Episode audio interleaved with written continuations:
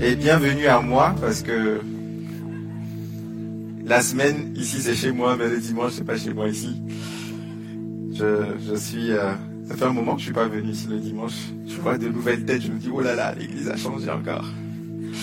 Je vous transmets les salutations de, du campus Montparnasse où on vit de belles choses, le meilleur campus euh, sur Paris, mais on vous aime aussi, vous êtes pas mal aussi.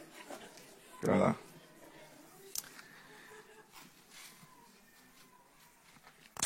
Ce matin, j'ai une parole euh, spéciale pour quelqu'un qui...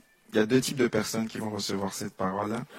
Il y a une personne qui a l'impression de faire du surplace dans sa vie, dans sa vie chrétienne, qui tourne en rond, qui a l'impression que la vie est fade. Et Dieu a une parole pour toi. Et il y a une autre personne qui va à toute vitesse, qui enchaîne projet sur projet. Et Dieu veut te demander de réajuster aussi. Alors le titre de mon message, c'est Reçois la parole pour la nouvelle saison. Reçois la parole de Dieu pour la nouvelle saison. Et j'aimerais que tu m'aides à dire à ton voisin cette phrase. Tourne-toi vers lui et dis-lui, reçois la parole de Dieu pour la nouvelle saison.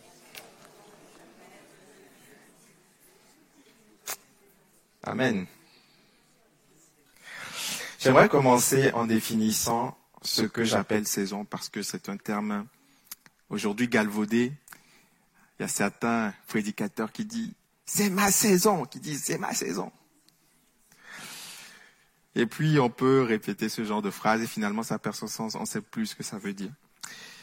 Euh, mais le, le, concept de saison est biblique. Amen. Vous pouvez dire Amen. Hein? Vous êtes fâché contre, moi parce que je vais à Montparnasse, vous dites pas Amen. Le concept de saison est profondément biblique. Qu'est-ce qu'une saison? Une nouvelle saison, dans le sens spirituel du terme, c'est une étape significative dans la vie.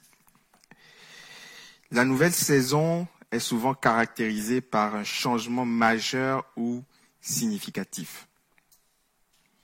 C'est une nouvelle période avec de nouveaux paradigmes, de nouveaux paramètres. C'est une autre façon de vivre ta vie. C'est une saison. Et le concept de saison est aussi réel à l'échelle humaine.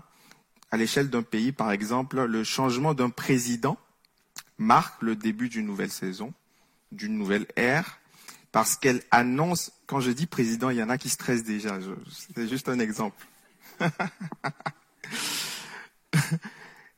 Le changement d'un président marque le début d'une nouvelle saison, donc je disais une nouvelle ère, parce qu'elle annonce une nouvelle orientation politique, de nouvelles lois qui vont être votées, des nouvelles réformes, positives comme négatives d'ailleurs.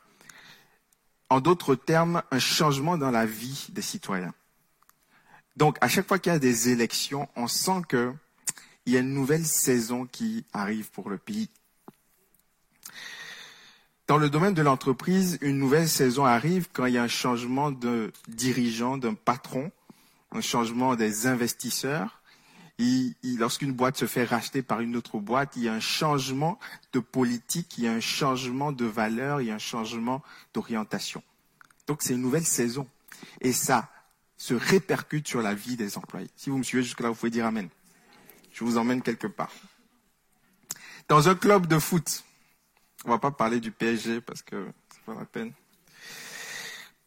Le changement d'un coach, d'un entraîneur, d'une direction peut amener aussi une nouvelle saison.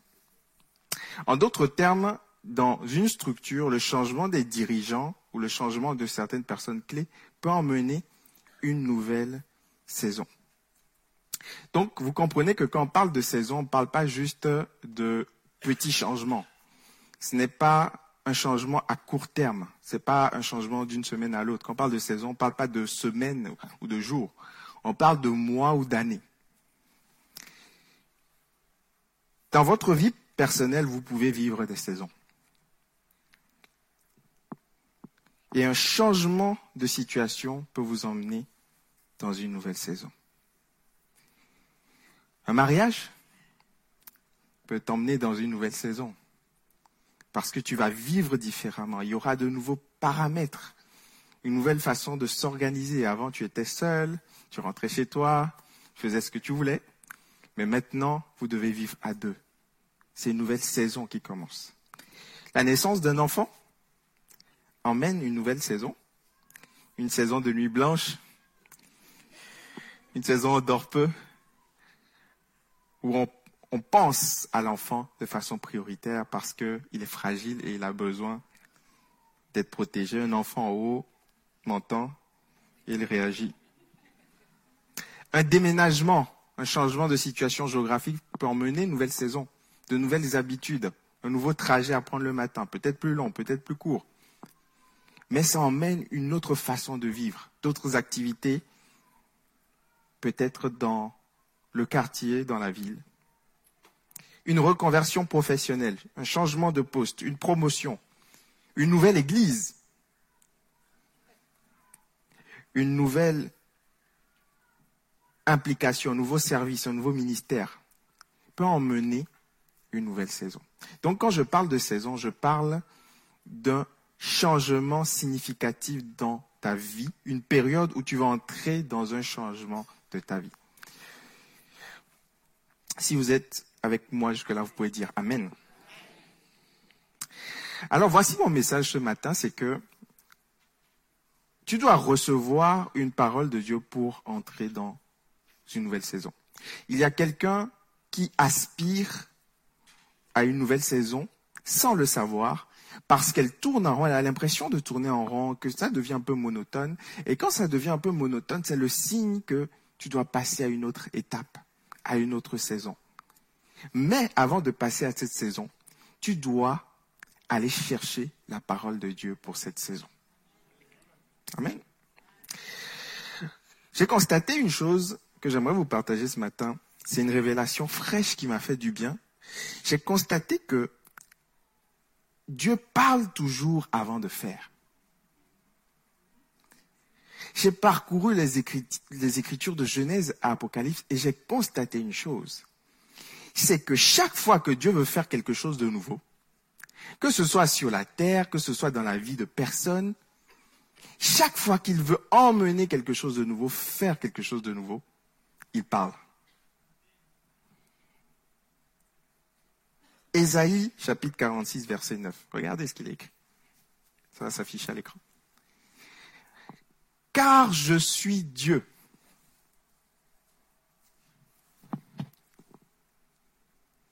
Car je suis Dieu. Pas afficher le, verset, tu l'as Et il n'y en a point d'autre. Ésaïe chapitre 46 verset 9.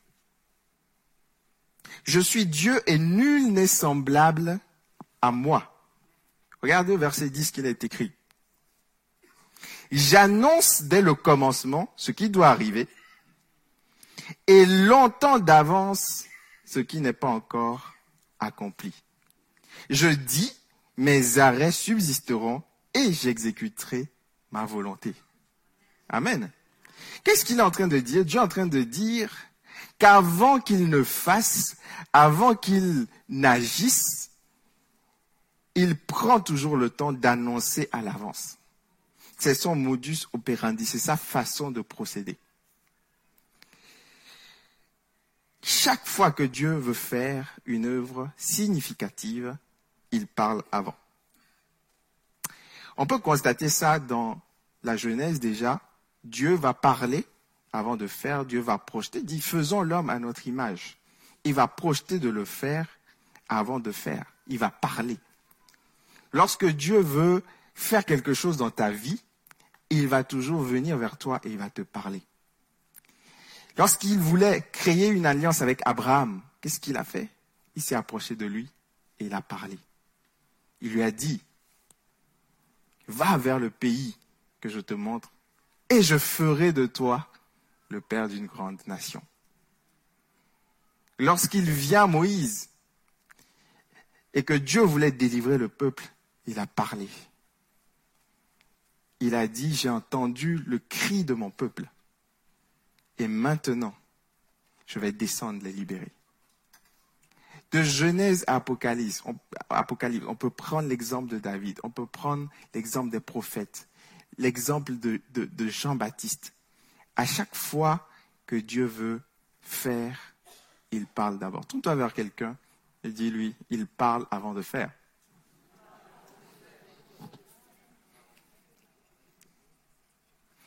J'annonce dès le commencement ce qui doit arriver et longtemps d'avance ce qui n'est pas encore accompli. Alors quelqu'un peut se demander pourquoi est-ce qu'il procède comme ça?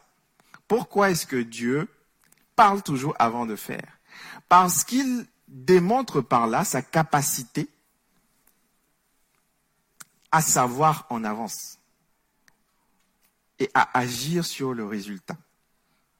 La capacité de Dieu d'annoncer les choses en avance démontre son omniscience et son omnipotence. Qui ici peut dire qui sera le prochain président dans 4, 8 ans? Personne.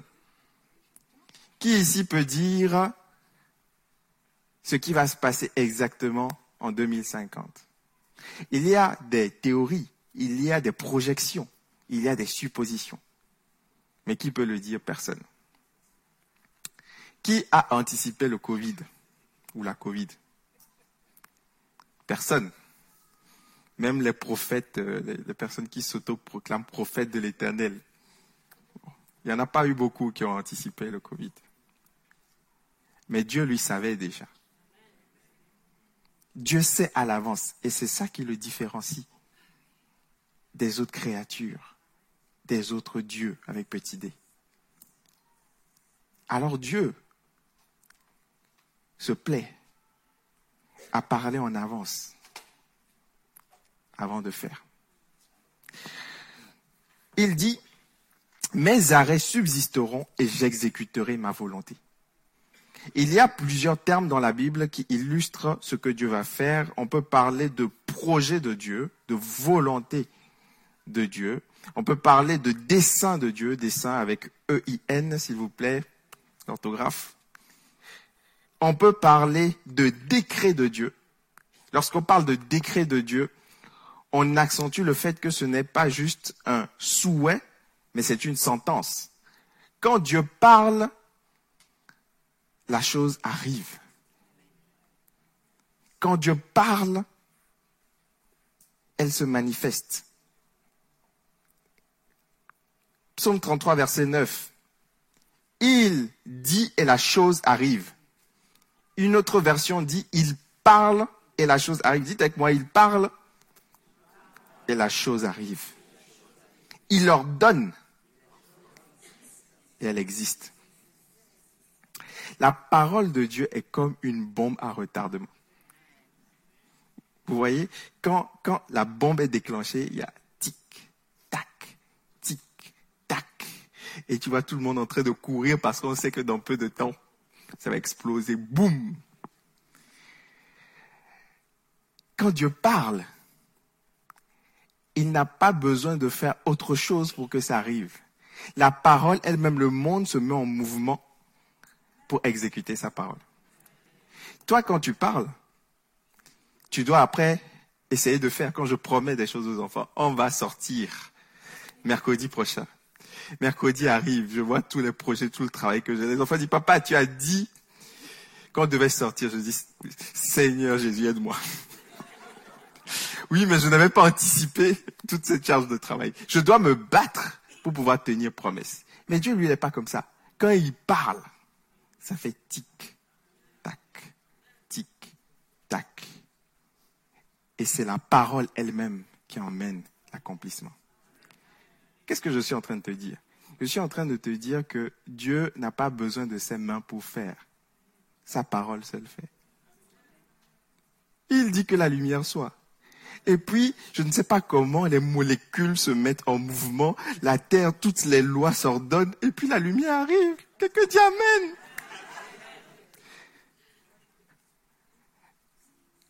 Quand Dieu parle, regardez Jésus, il dit, lève-toi, ta foi t'a guéri.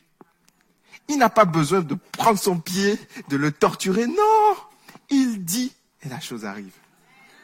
Oh, quelqu'un devrait dire Amen plus fort que ça, acclamer le Seigneur qui agit par sa parole. C'est ça la différence entre Dieu et nous. Dieu n'a pas besoin de mains pour faire. Nous, lorsqu'on veut réaliser quelque chose, on doit avoir une idée, une vision, une conception, et ensuite, on doit faire. Lorsqu'on veut construire une maison, on dessine les plans, et ensuite, on doit prendre le ciment pour faire. Mais Dieu, lui, il parle. Je suis en train de conscientiser quelqu'un à valoriser la parole de Dieu. Parce que bien souvent, on peut prendre la parole de Dieu à la légère. La parole de Dieu vient comme une sentence, un décret. Et avant, avant, on, avait, on avait un peu ça, à l'époque des Médés des Perses. Quand le roi disait quelque chose, il était lui-même lié par cette parole. Vous savez, c'était, c'était le cas avec Daniel. Le roi s'était fait piéger, il a dit, bon, tous ceux qui vont prier d'autres dieux là, on va les mettre dans la fosse. On a dit, ok, Daniel est dans ce cas, il s'est dit, non, il, s'est déjà lié avec sa parole. Quand on comprend ça, on comprend. En fait, si on, lit l'Ancien Testament avec un prisme, un paradigme occidental, on va rien comprendre. Quand on comprend ça, on comprend pourquoi dans l'Ancien Testament, les gens allaient chercher une parole. On comprend pourquoi Jacob est allé tromper juste pour une parole. Parce que quand Isaac a prononcé la parole de bénédiction, il ne pouvait plus revenir en arrière. La parole avait, une puissance. Aujourd'hui, avec les contrats écrits, avec l'écrit, la tradition orale, la parole perd de son poids. C'est l'écrit. On dit souvent, la parole s'envole, les écrits restent, n'est-ce pas? Ça, c'est aujourd'hui, c'était pas avant ça. Et donc, on remonte avant, on comprend l'importance de la parole. Quand Dieu parle, la chose arrive. Il ordonne, elle existe. Ésaïe 55, verset 11, il dit, Ainsi en est-il de ma parole qui sort de ma bouche Elle ne retourne pas à moi sans effet. Oh. Sans avoir exécuté ma volonté et accompli mes desseins. Psaume 36, 33, verset 6. Les cieux ont été faits par la parole de l'Éternel et toute leur armée par le souffle de sa bouche.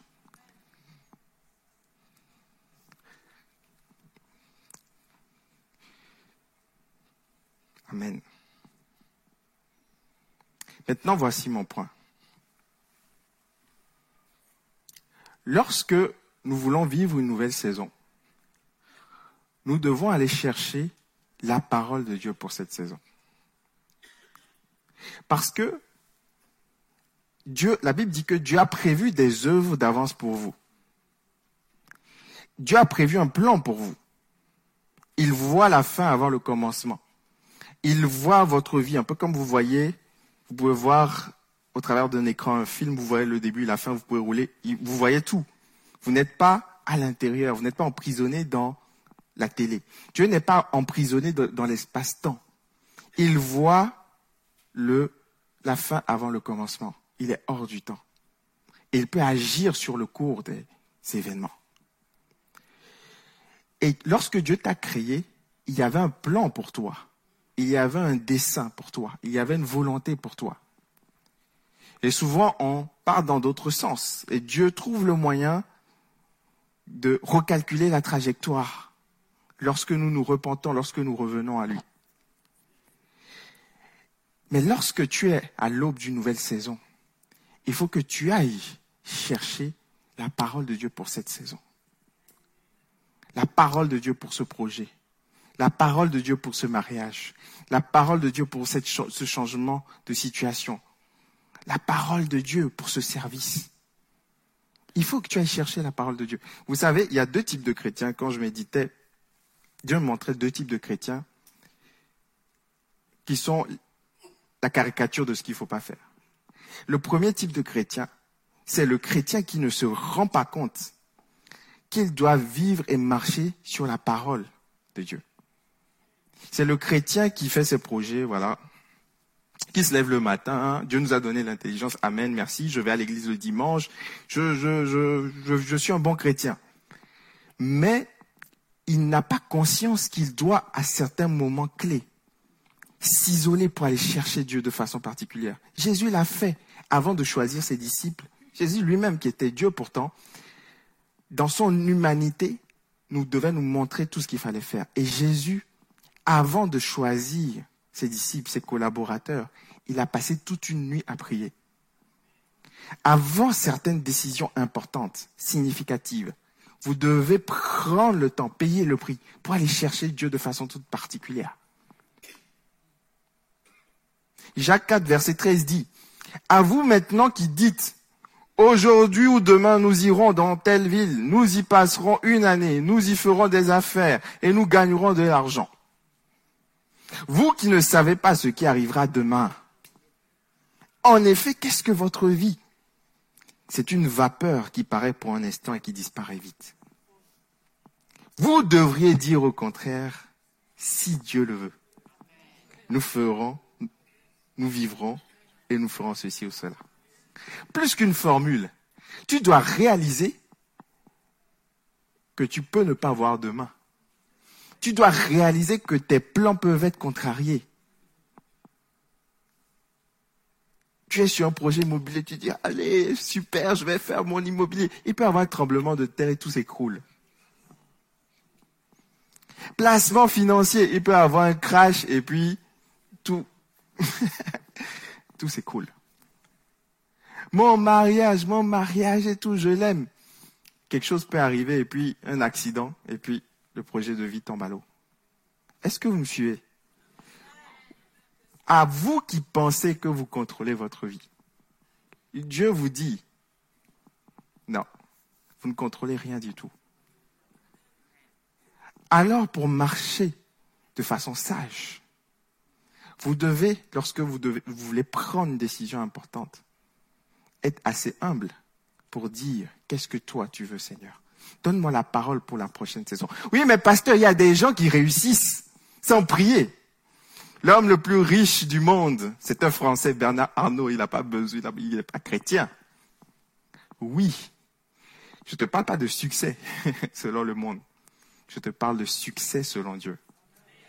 Je te parle d'actions qui vont avoir un impact sur l'éternité. Bien sûr que l'homme peut réussir, tu lui as donné une certaine grâce, une certaine autonomie, il peut réussir pendant un certain temps sans Dieu. Mais il n'y aura aucun impact dans l'éternité. Aucun. Nous devons, ensemble, prendre la décision de chercher Dieu avant des périodes significatives, avant des changements significatifs. Il y a ceux qui font des projets sans Dieu.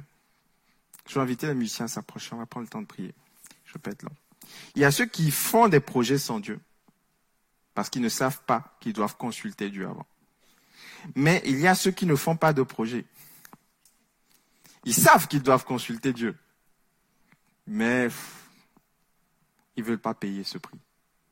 Ils sont fatigués. Ils sont lassés. Ils n'y croient plus. Ils vivent une vie monotone, routinière. Métro, boulot, dodo. Ils sont comme cette terre qui a été entourée d'épines. Ils sont lassés, et puis un culte, et puis c'est la même chose.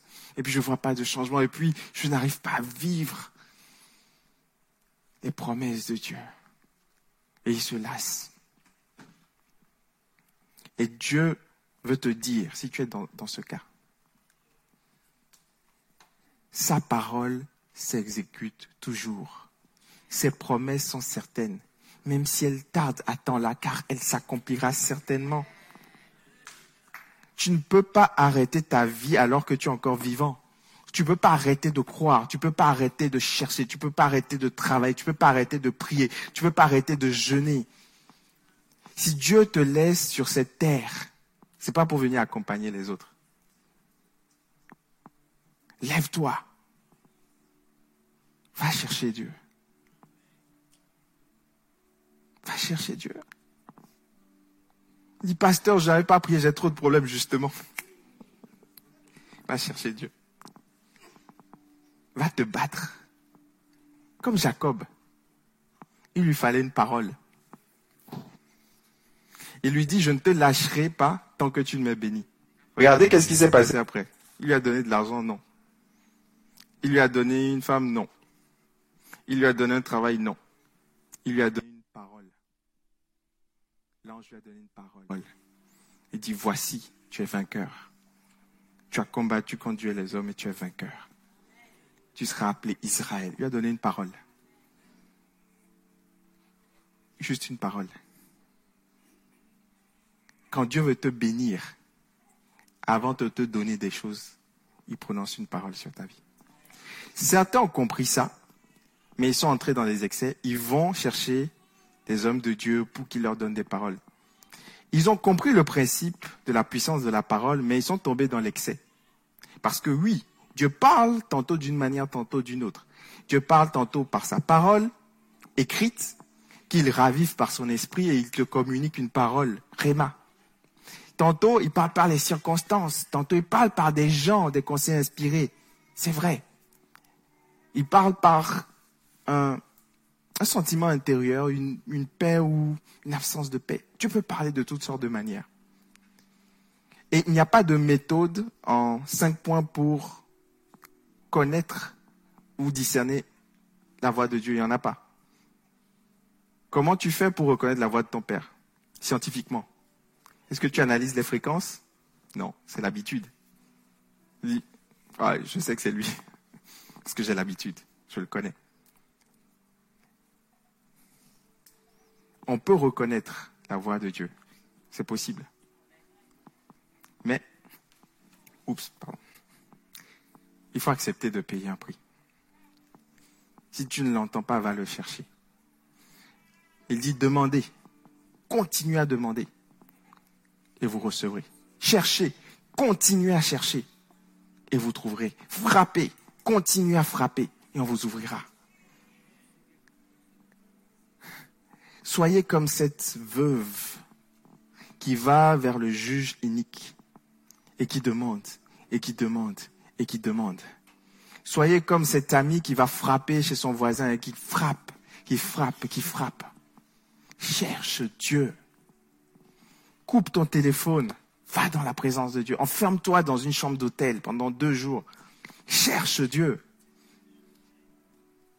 Tu ne peux pas avancer dans ta vie en comptant juste sur tes propres projets. Il te faut une parole. La bonne nouvelle, c'est que quand tu fais ça, quand tu marches sur la parole, la parole t'escorte. Il dit, je veille sur ma parole pour l'exécuter. Quand tu marches sur la parole de Dieu, en fait, Dieu veille sur toi parce qu'il veille sur sa parole. Est-ce que, est-ce que quelqu'un me suit? Dieu t'escorte. La, la parole t'escorte, en fait. Vous savez, le pasteur Christian, Christian est un homme de foi quand même. On est en, en juin 2021, on sortait du Covid, plus de réunions la semaine, on faisait que le dimanche et en plus, rappelez-vous, hein, les périodes sanitaires, on nettoyait tout. Euh, après, après chaque culte, on nettoyait. Certains ont déjà oublié. Oui, oui, c'était il n'y a pas si longtemps. On se demandait si on allait revivre normalement un jour. Et il arrive, il sort d'un temps de prière, il dit à l'équipe pastorale, bon, j'aimerais remettre une réunion semaine. Ça va s'appeler maison de prière. On lui a dit, c'est bien beau, pasteur Christian, mais on n'a plus de musiciens, on n'a plus personne. Les gens veulent plus revenir la semaine, les gens sont en télétravail, plus personne ne veut revenir. Il dit, je sens dans mon cœur qu'il y a une urgence pour, venir, revenir le mardi. Je confesse mon incrédulité. Je lui ai dit, ça va pas marcher. Je lui ai dit, ça va pas marcher. Les gens n'ont plus, ils veulent plus venir la semaine. On n'a pas de musiciens, on ne les a pas. Il faut attendre qu'on les ait. Et après, on fera. Sinon, on va épuiser nos serviteurs. On l'a déjà fait par le passé. Il dit, je sens qu'il faut le faire. S'il n'y a pas de musicien, on va prendre une guitare. On va faire une personne, un instrument. Mais il faut une maison de prière. On a commencé la maison de prière. Et puis une semaine, deux semaines, trois semaines, ça se remplissait, ça se remplissait. Et les gens avaient soif. Les gens venaient, ils trouvaient pas quelque chose d'extraordinaire, juste des gens simples qui prenaient les instruments, qui louaient. Et ça se remplissait, ça se remplissait. Pourquoi ça a marché? Pas parce que il est spécial ou qu'on est spécial. Ça a marché parce que c'était le projet de Dieu. qu'il y ait une maison de prière ici. Il a juste reçu ce projet. Il a mis à exécution. Qu'est-ce que je suis en train de te dire? Je vais résumer. Dieu a un projet pour toi, un dessin pour toi, un décret, quelque chose qu'il a arrêté pour ta vie. Il faut que tu ailles le chercher pour recevoir cette parole, pour pouvoir marcher sur cette parole. Parce que les enjeux sont nombreux. Il y a une postérité qui est attachée à ta vie. Si Jacob ne devient pas Israël, il n'y aurait pas Joseph, il n'y aurait pas Moïse, il n'y aurait pas eu Josué, il n'y aurait pas eu cette postérité, le peuple d'Israël. Et peut-être qu'il n'y aurait pas eu nous aussi. Il y a une postérité qui est attachée à ta vie. J'aimerais te dire de la part de Dieu, il y a un projet que tu as arrêté. Va chercher Dieu parce que Dieu veut ressusciter ce projet-là. Tu n'es pas venu accompagner les gens ici. Tu n'es pas venu regarder les autres sur Instagram. Dieu veut que tu accomplisses des choses spécifiques. Lève-toi, même si c'est compliqué, tu n'arrives pas avec la fin du mois. Lève-toi, relève la tête. Il relève ta tête. Voilà, habille-toi hein, en te respectant, tu vois. En Afrique, on dit pour effrayer la galère. En Europe, on dit pour cacher la misère. Ça sonne mieux. Valorise ta vie. Parce que ce que Dieu veut faire au travers de toi est significatif. Est-ce qu'on peut se lever et prier ensemble? Alléluia. Genèse chapitre 18, verset 17. Dieu dit, l'Éternel dit, cacherai-je Abraham ce que je vais faire? Le but de Dieu, c'est de se révéler à toi. C'est de ne pas te cacher ses projets, ses, ses desseins. Mais il a voulu que les hommes le cherchent en tâtonnant. Job 23, verset 14. Il accomplira donc ses desseins à mon égard. Et il en concevra bien d'autres encore. De Thessaloniciens 1, verset 11. C'est pourquoi aussi nous prions continuellement pour vous, afin que notre Dieu vous juge digne de la vocation et qu'il accomplisse par sa puissance tous les desseins bienveillants de sa bonté. Prions ensemble chers frères et sœurs. Seigneur, merci pour ta parole. Nous comprenons aujourd'hui que ta parole n'est pas juste l'expression d'un souhait. Nous comprenons que ta parole est un décret dans le monde spirituel. Lorsque tu parles, il y a quelque chose qui va se passer. Ce n'est qu'une question de temps. Ce n'est qu'une bombe à retardement. Et tu as dit des choses dans la vie de chacun de mes frères et sœurs. Il y a des paroles collectives pour le pays, pour la France, pour l'église locale, mais il y a des paroles précises aussi pour chacun de nous. Avant que nous soyons dans le ventre de notre mère, tu nous connaissais déjà et tu avais des œuvres prévues d'avance. Tu avais proclamé des choses à notre égard.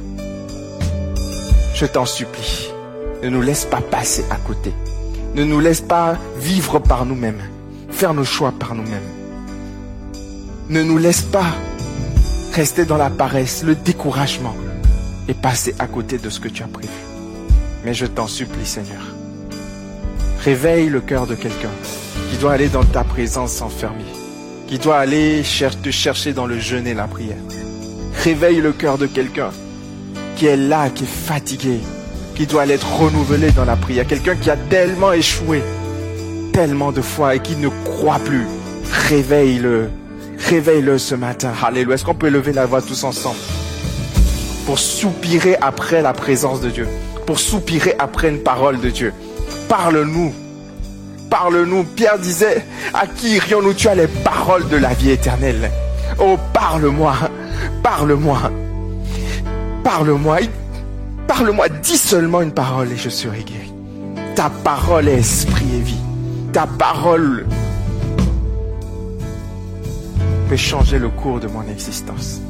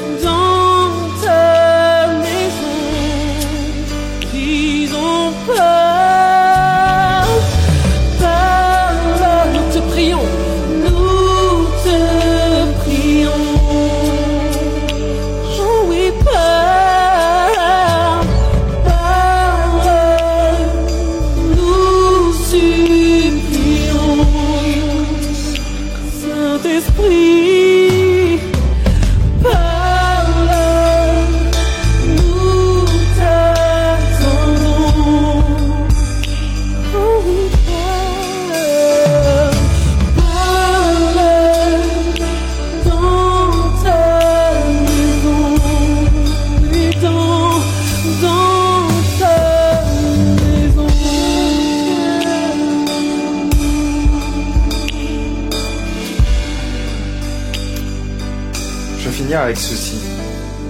Pendant que je priais, Dieu m'a donné une image. Une image de quelqu'un qui devait aller, devait faire un, un certain trajet, peut-être deux heures de trajet, qui entre dans sa voiture, qui met son portable, qui utilise son portable comme GPS, et qui se rend compte que le portable est déchargé, qui n'a pas le câble. Et qu'est-ce que cette personne fait? Au lieu de s'aventurer sur un chemin qu'il ne connaît pas. Il retourne chez lui. Il prend 30 minutes pour chercher le câble. Et une fois qu'il a le câble, une fois seulement, une fois qu'il a le câble, il va charger son téléphone. Il allume son GPS qui le conduit à destination. Et dans cette image, je réalisais que bien des fois, nous voyons, nous entrevoyons la nouvelle saison, le trajet, le projet mais nous n'avons pas, nous ne sommes pas connectés. Nous n'avons pas l'énergie, le téléphone est lobat. Mais nous persévérons quand même. Nous voulons aller par nous-mêmes et nous nous perdons. Et cela finit en déception. Seigneur, pourquoi, pourquoi tu permets ceci? Et je sentais le Saint-Esprit me dire et nous dire, retourne dans ton appartement, cherche le câble, cherche le chargeur. Même si tu arrives en retard, c'est pas grave. Au moins, tu sauras que le trajet est assuré. Ne prends pas le risque de marcher sans Dieu. Alléluia. On va prier une dernière fois pour terminer. Seigneur, merci pour ta parole.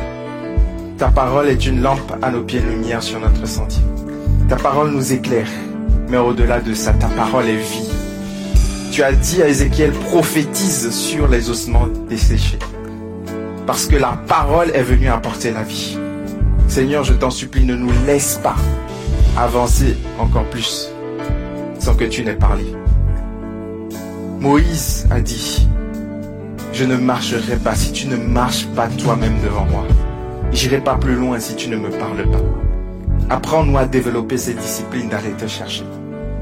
À faire de l'espace dans notre agenda pour aller te chercher. Chaque matin, chaque semaine, à prendre du temps avec toi. Merci parce que je crois que cette parole va atteindre son objectif et va emmener plusieurs à revenir dans leur destinée. Plusieurs qui s'étaient écartés, plusieurs qui s'étaient arrêtés vont revenir dans leur destinée. Elles te glorifieront ils honoreront ta parole. Quelqu'un dit Amen. Applaudis le Seigneur. Alléluia.